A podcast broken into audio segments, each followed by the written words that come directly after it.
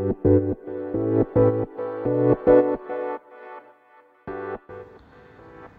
い、えー、皆さんこんにちは。ボンジョー、えー、この配信では HEC パリス MBA 留学費と題してフランスの経済学院のリアルや、えー、パリの日々の暮らしを発信していきたいと思います。はい、ということで皆さんいかがお過ごしでしょうか？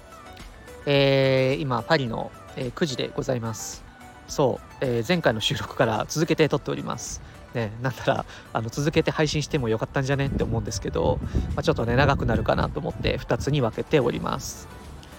えーまあ、前回の配信ではアシュセとはという学校の紹介をねあくまで一個人の観点からお話をさせていただきましたで今回は、まあ、なんで MBA プログラムを選んだのかというお話となんでアシュセを選んだのかというお話をしていきたいと思いますでまあまずね結論あのパリが好きだったからです。はい。あのもろもろいろんな理由があるんですけどまあこうね MBA プログラム行きたいなっていうのをずっと持っていたのとパジが好きだったからこの2つです。はい。でこれだとね配信終わっちゃうんですけどもうちょっとちゃんと丁寧に説明していきたいなと思います。あの自分大学時代が国際経営というところを専攻していたのでもともとその経営、まあ、ないしはビジネスかけるグローバルっていう領域に興味を持っていました。でやっぱりねあのマスター・オブ・ビジネス・アドミニストレーションなのでどうしてもこうグローバルかける経営を突き詰めていくと MBA に興味持っちゃうんですよ。で MBA 行きたいなと思い始めたのが二十歳の時です。結構その時周りの友人もいや将来海外 MBA 行くって言ってるような友人も多くてですね自分もそれに触発されてもうじゃあ自分も海外 MBA 行くみたいな、まあ、そんな感じで二十歳ぐらいからざっくりとあの海外留学というか MBA 海外 MBA に行きたいなと思っておりましたであのまあ大人になってからですね、まあ頭の片隅にあったんですよ。で、2015年に今の会社入ってるんですけど、その時にもう社長に、あのいつか海外 MBA 行きたいですって言いながら入社をしているはずです。はい。で、まあ改めてね、あの自分30ちょっと過ぎてますけれども、30歳ぐらいの時に、もう本当に漠然と海外 MBA に行く人生と行かない人生だとやっぱ行く人生選びたいなっていうのを本当漠然とね思ったんですよ。でそこから勉強を開始しましたという感じです。で正直ねあの私費受験かつあの、まあ、一応会社でその事業を立ち上げていたので、まあ、マネジメントをこうしながら、まあ、事業もきちんと上場後のね PL 管理もしながら受験勉強してたんですがもうめちゃくちゃきつかったです精神的にもあの身体的にもマジできつかったです。はい、で、まあ、そこら辺の話をしてるとキリがないので飛ばしますが、あのー、まあ、自分がその働いていた会社、まあ、今でもねアドバイザリーとして、あのー、関わっていますけれども、えっと、ヨーロッパに支社があったんですよ。でそのヨーロッパやアメリカに出張していく中で、まあ、ヨーロッパの同僚を見てですねやっぱりこう世界を舞台に活躍したいなっていう思いがすごい強まっていったんですね。まあ、あとそのヨーロッパの同僚であの同い年の人がいたんですけどもうすごい優秀でやっぱりこうねサムみたいなあの人材になるには視点を世界にあの向いていかないとこれ勝てないなというか、うん、やっぱり自分のその視点をもっと世界に向きたいなというところで海外留学を選んでいます。で続きましてなんで MBA プログラムにしたかという話なんですが、えっと、理由が3つあります。はい、で、ここまで話していて、えー、iPhone の電池残り4%です。やばい、途中で切れるかも。えっと、理由1つ目が、あのー、まあ、前職で非常にいい経験をさせていただきまして、まあ、8年間いる中で、あの会社がこう生き物のようにですねいろんな変化をしてでそして IPO をしていくと。で自分も事業立ち上げ、まあ、事業責任者という立場を何年だ？えー、5年丸5年か。だから6年ぐらいかな。あのやらせていただきました。でまあそういった経験を通じてまあこう、まあ、30人ぐらいのマネジメントとと数億円レベルの事業、まあ、これはあの作り方を学ぶことができました。ただやっぱり自分の限界をねあの見てしまったんですね。このままだと、えっと、経営者になれないなと、うん、このままだと多分これ一時曲線で終わるなっていう感じがしましてうん。なんかその自分の成長の壁にぶち当たる時期ってあるじゃないですか。まさにあれです。あれの危機感が強くなってきたっていうのが理由の1つ目。で2つ目にもう見るからに世界と日本差がついてるじゃないですか、うんまあ、差というかなんだろう、うん、独特な文化独特な成長っていうのが正しいのかな。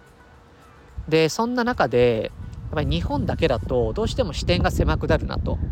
せっかくその1回の人生なんだからいろんなね広い世界見たいなと思いまして世界のトップレベル人材と時間をすごく過ごすようなあの人生を選びたいというのが2つ目。で3つ目にやっぱり30歳過ぎてですね改めて人生どうしようかなと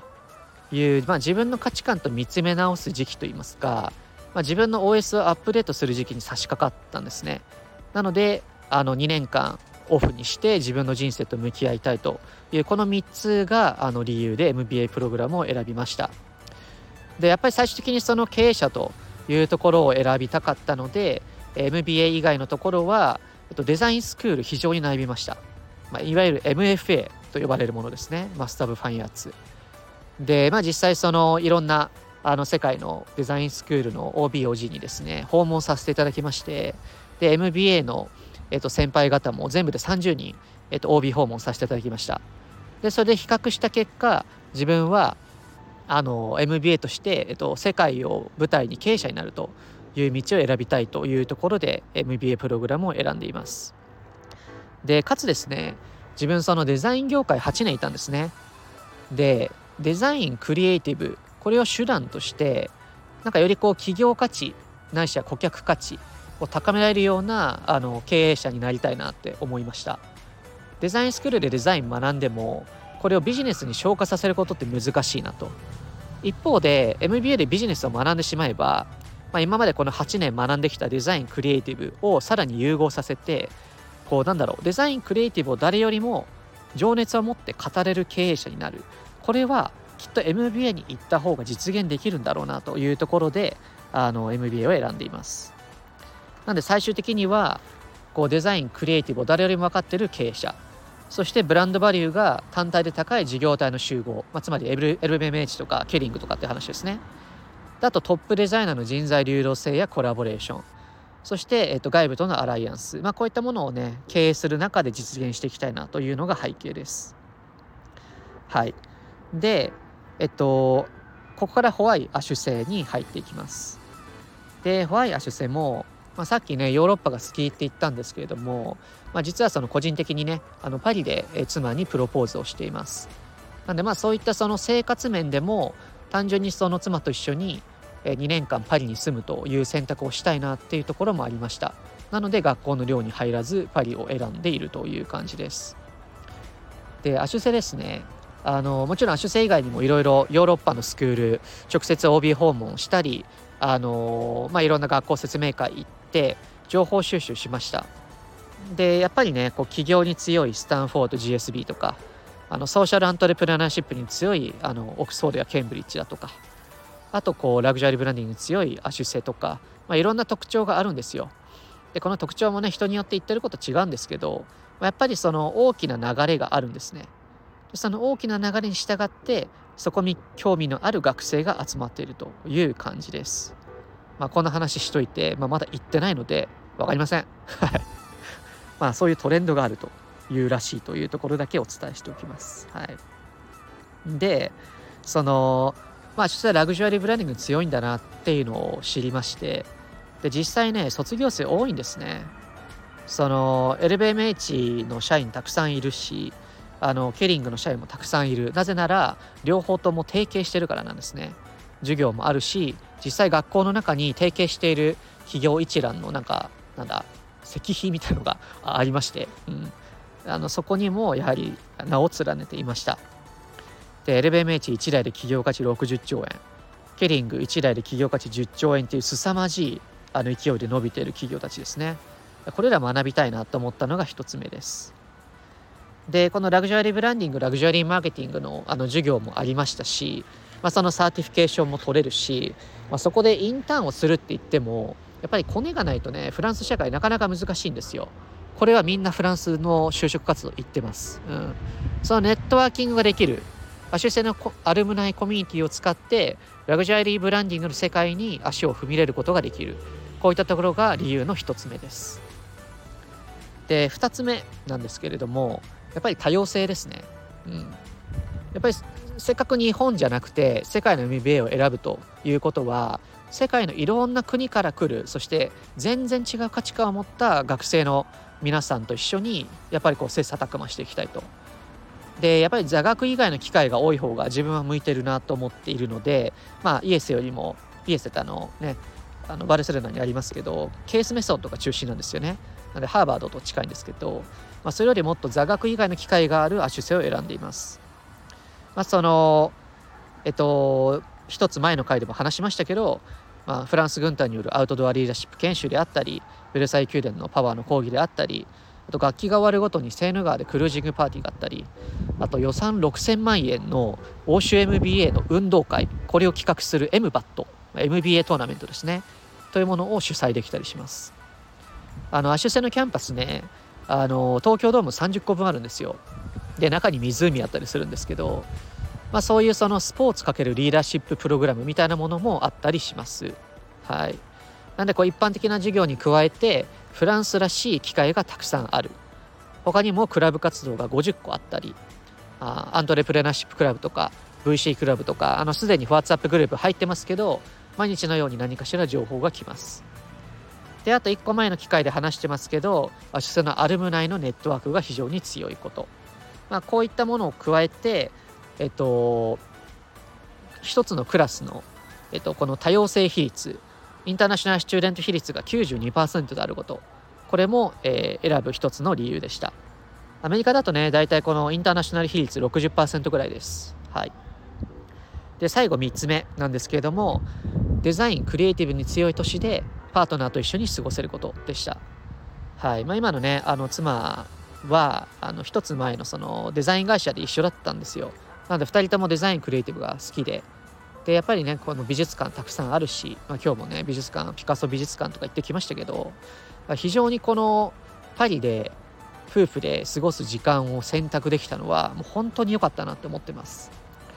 今この収録パリに住んで1ヶ月経ってから収録してますけど非常にね何だろう authenticity というか、え、 aesthetic というかなんだろうねこの美の追求がフランスほんとすごいなと思ってます。なので、まあ、こういった美しい街のパリの中でパートナーと一緒に生活できるというところも理由の3つ目でした。はい。でとはいえね、まあ、この理由3つあったんですけどやっぱり LBS、ES、 HECあとオックスブリッジでは悩みました、うん、で最終的に自分はアシュセ単眼にしています。はい。まあ、自分のそのバックグラウンドを評価してくれる入学審査担当官と、まあ、面談ができたりあと自分が持っているスコア的にもフィットするのが主世だったというところでございます。はい、ということでですね、あのー、まあ、パリに住みたかった、まあ、パリに住んでるとストライキとかねもう不都合なことだらけで半端ないんですけど、まあ、これもこれで一つ経験として楽しんでおります。ということで、あのー、まとめますとですねえー、4MBA の方は、えー、自分の、えー、成長曲線の限界を迎えたからそして、えーと、世界と日本の差がついていく中で世界のトップレベル人材と時間を過ごしたかったからで同時に30歳を過ぎて自分の価値観や人生の基準をアップデートしたかったからというのが YMBA です、えー、そして、えーとキャッチフレーズとしてはデザインクリエイティブによって企業価値顧客価値を高められる経営人材になりたいというところがありました。で、ホワイアシュセっていうと、えー、1、えラグジュアリーブランディングに強い卒業生が業界トップにいること。2、多様性がある環境で座学以外の機会が多いこと。3、デザインクリエイティブに強い都市でパートナーと過ごす時間があること。ということで、えー、アシュセを選んでおります。はい。えー、かなりね、早口になったなってしまったんじゃないかなと思いますが、あのこういった話をすることで少しでも、えっと、受験生の皆さんに有益な情報をお伝えできればと思っております。はい、でまあここまでねあの話をしてきましたけど、まあ、正直そのもうパリに来て1ヶ月経って若干変わりつつあるなっていうのを自分の中でも感じています。なんかこうなんだろうね大それたあの何かキャッチフレーズとかなんか話してますけれどもそれ以上になんか自分は人生どう生きてどう死にたいのかなんかこっちの方が大事な気がしていましてなんかそのいろんな美術館に行って世界の偉人の死に方とかですね世界の偉人の生き方、まあ、こういったものを見ていく中で、うん、なんか自分人生どう過ごしていきたいんだろうなっていう問いの方が大事になってきている気がします。やっぱりフランス人はこう仕事ももちろん非常に頑張りますけれども人生を楽しむ文化がこのフランスの街にはたくさんあるなと感じていますそして同時にやはり格差も激しいし治安も悪いのでせっかくこう自分がね選択して MBA 亜種性を選択できている人生に対して、うん、自分は残りの時間をどう使おうかなと、まあ、こういった問いにあの若干変化しつつあります。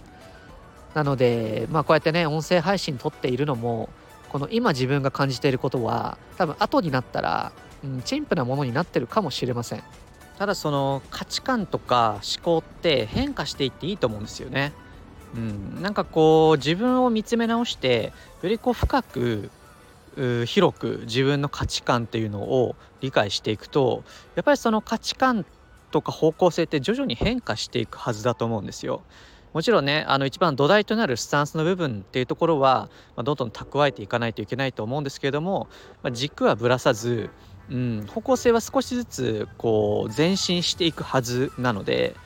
やっぱりこのようになんだろう自分の価値観と向き合うことができるっていうのも、まあ、MBA 受験の一つの財産なのかなと思っております。はい、あと財産でいうとねあのどうしても受験プロセスって推薦状が2通必要なあタイミングがあるので、まあ、そこでねあの現職の社長やあの執行役員の方に、